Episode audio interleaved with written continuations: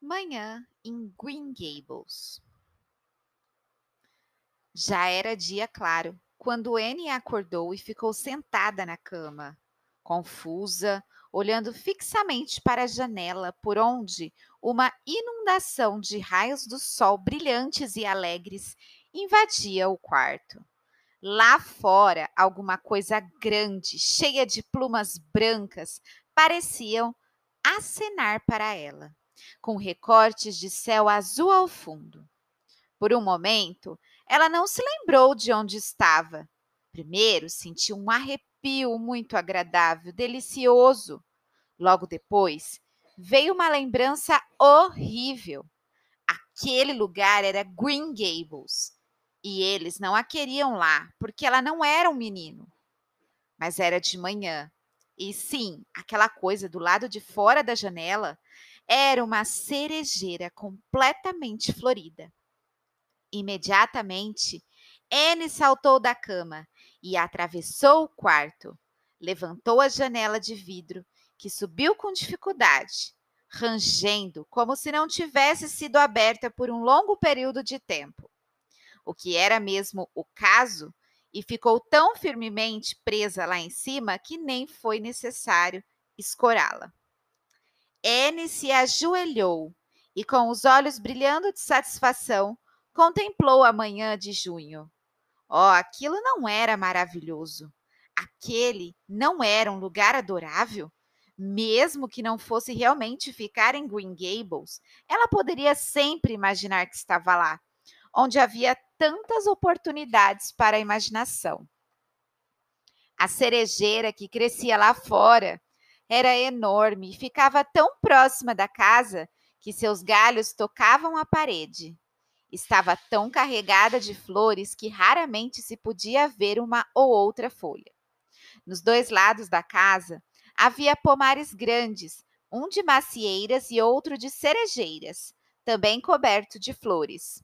A relva do chão era toda polvilhada de pequenas flores amarelo-ouro. No jardim mais abaixo havia arbustos cheios de flores roxas, cujo perfume doce era levado pela brisa da manhã até a janela da menina. Para além do jardim, um campo verdejante, repleto de trevos, descia até o vale, onde o riacho corria e onde grupos de bétulas brancas se erguiam de uma vegetação rasteira, formada por samambaias e musgos encantadores além de outras plantas que crescem em bosques. Mais adiante, havia uma colina verde, onde cresciam abetos e outras espécies de pinheiros. Entre essas árvores existia uma clareira, na qual parte do sótão da casa cinza pequena, que ela tinha avistado do outro lado do lago das águas brilhantes, era visível. À esquerda havia grandes celeiros, e atrás deles muito além de campos verdes e ligeiramente inclinados, era possível ver o brilho azul do mar. Os olhos de, de Anne, que tanto apreciavam a beleza, permaneceram presos a essa paisagem, absorvendo avidamente cada detalhe. A pobre menina tinha visto muitos lugares horríveis durante sua vida, mas esse era tão lindo quanto todos aqueles com os quais havia sonhado até então. Ela ficou ajoelhada ali, alheia a tudo que não fosse o encanto ao seu redor, até ser despertada repentinamente por uma mão sobre seu ombro. Marila tinha entrado sem que a pequena sonhadora ouvisse. Você já deveria estar vestida, a mulher disse secamente. Marila realmente não sabia como falar com crianças, e essa desconfortável ignorância a tornava seca e rude, quando na verdade não era sua intenção. Anne ficou de pé e suspirou profundamente, apontando animada para o belo mundo lá fora. É uma árvore grande, Marila respondeu, e floresce muito bem, mas nunca dá bons frutos. São pequenos e cheios de lagartas. Ah, não estou falando só da árvore. É claro que ela é linda. Sim, é radiantemente linda. E floresce perfeitamente bem. Mas eu estava falando do conjunto, O jardim, os pomares, o riacho, o bosque, o maravilhoso e adorável mundo inteiro. Uma manhã como essa não faz a senhora sentir que simplesmente ama o mundo? Posso ouvir o riacho dando risadas enquanto segue seu curso. Já percebeu como os riachos são alegres? Eles estão sempre rindo, até no inverno. Uma vez escutei um. Ele dava gargalhadas debaixo do gelo. Estou tão contente de ter um riacho perto de Green Gables. Talvez a senhora ache que isso não faz a menor diferença, já que não pretende ficar comigo. Mas faz sim. Sempre vou gostar de lembrar que tem um riacho em Green Gables mesmo que eu não o veja nunca mais. Se não tivesse um, eu estaria assombrada pela sensação desagradável de que deveria haver um. Agora de manhã, já não me sinto no mais profundo desespero. Nunca consigo ficar desesperada durante a manhã.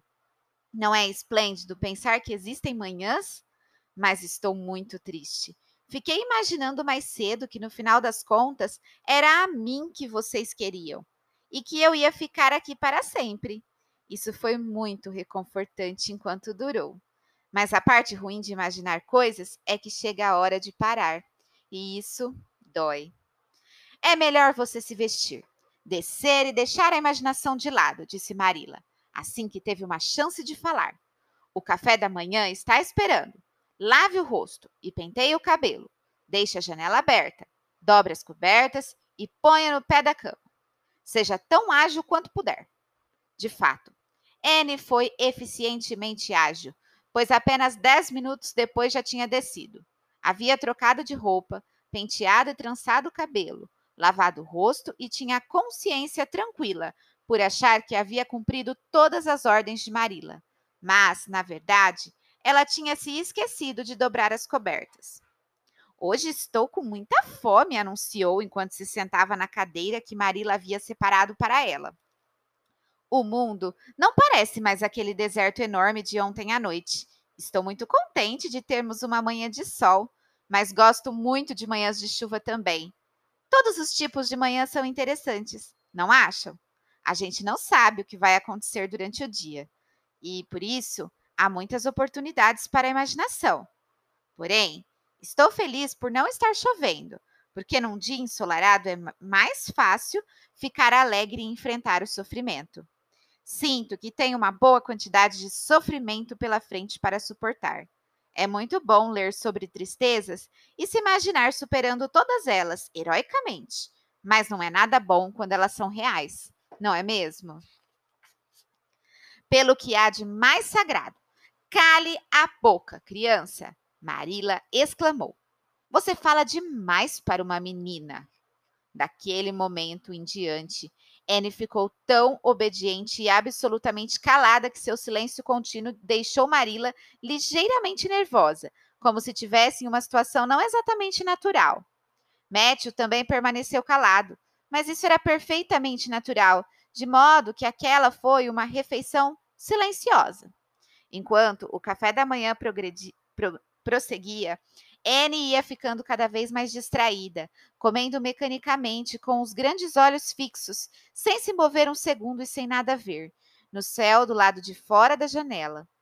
Isso deixava Marila ainda mais nervosa, pois tinha a desconfortável sensação de que, enquanto o corpo daquela criança esquisita estava ali, sentado à mesa, seu espírito estava muito distante, em alguma nuvem remota para onde foi levada pelas asas da imaginação. Ora, quem iria querer em sua residência uma criança como essa? No entanto, inexplicável e incompreensivelmente, Matthew queria ficar com ela. Marila sentiu que naquela manhã ele desejava isso tanto quanto na noite anterior, e que ele continuaria desejando. Assim era Matthew. Punha uma extravagância na cabeça e se agarrava a ela com a mais inacreditável persistência silenciosa uma persistência dez vezes mais potente e eficaz em seu próprio silêncio do que se ele falasse sobre aquilo. Quando terminaram a refeição, Anne despertou de seu devaneio e se ofereceu para lavar a louça. Você consegue fazer isso direito? Marila perguntou incrédula. Sim, muito bem. Embora eu cuido, eu cuide de crianças ainda melhor. Tenho bastante experiência nisso. É uma pena que não haja nenhuma criança aqui para eu tomar conta. Não acho que eu gostaria de ter mais uma criança aqui para cuidar. Além do que tenho no momento. Você já é problema suficiente, sem dúvida nenhuma. E não sei o que fazer com você. Matthew é o homem mais insensato que já conheci. Eu acho Matthew adorável, Anne falou ligeiramente zangada. Ele é tão compreensivo.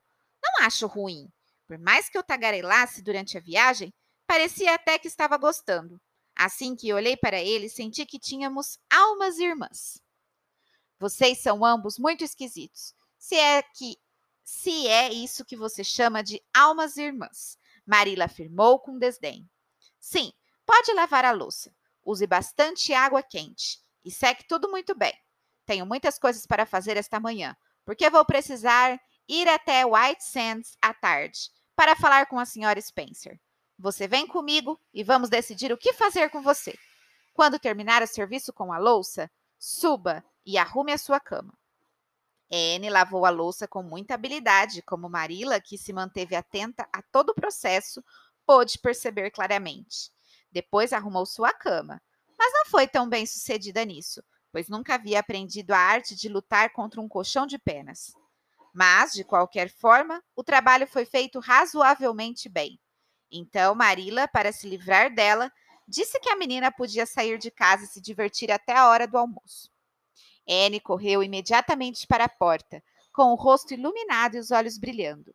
Entretanto, antes mesmo de pôr os pés do lado de fora, parou repentinamente e voltou e sentou-se à mesa.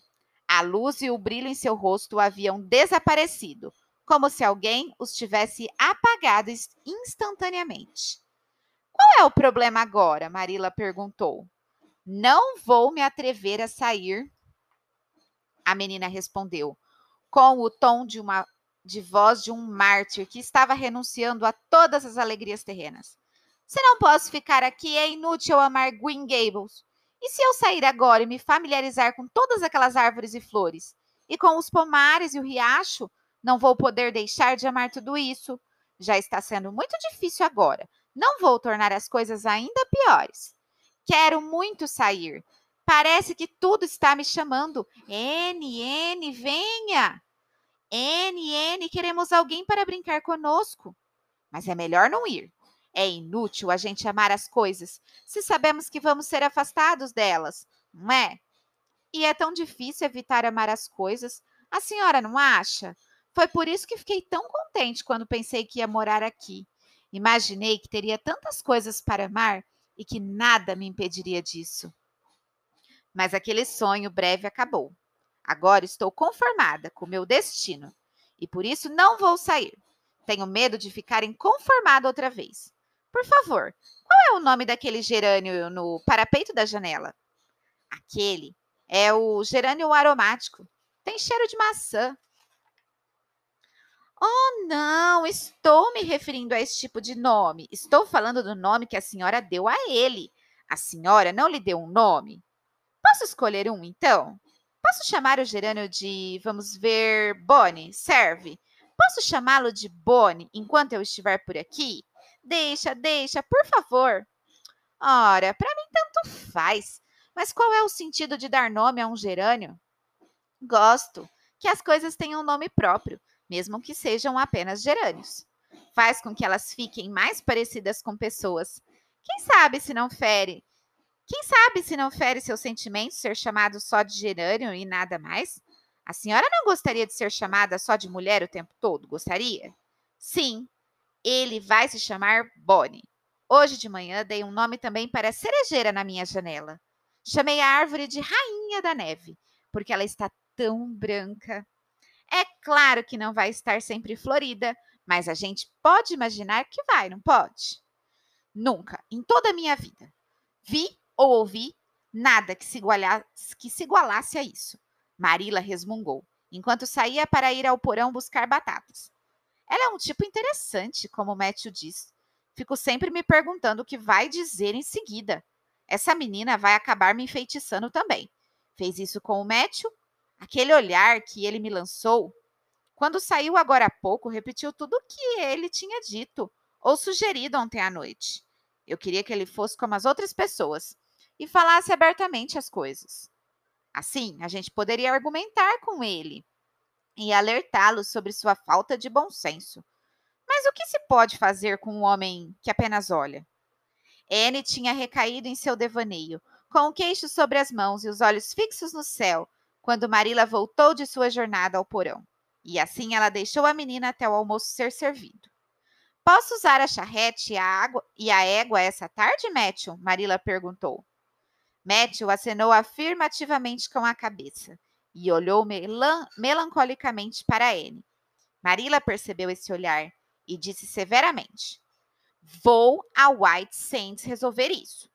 Anne vai comigo e provavelmente a senhora Spencer dará um jeito de mandá-la de volta para Nova Escócia imediatamente.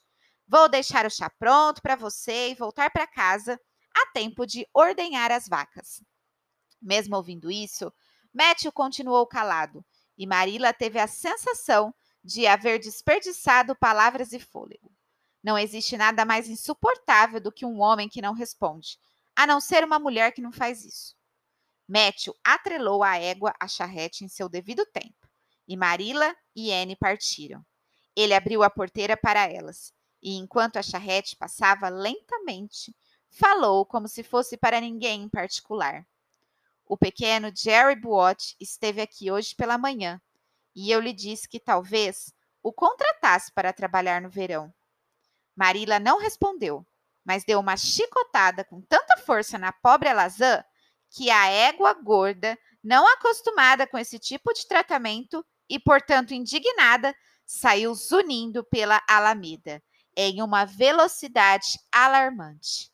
Marila olhou para trás enquanto a charrete dava grandes solavancos e viu o irritante Matthew debruçado sobre a porteira, observando-as, triste e pensativamente.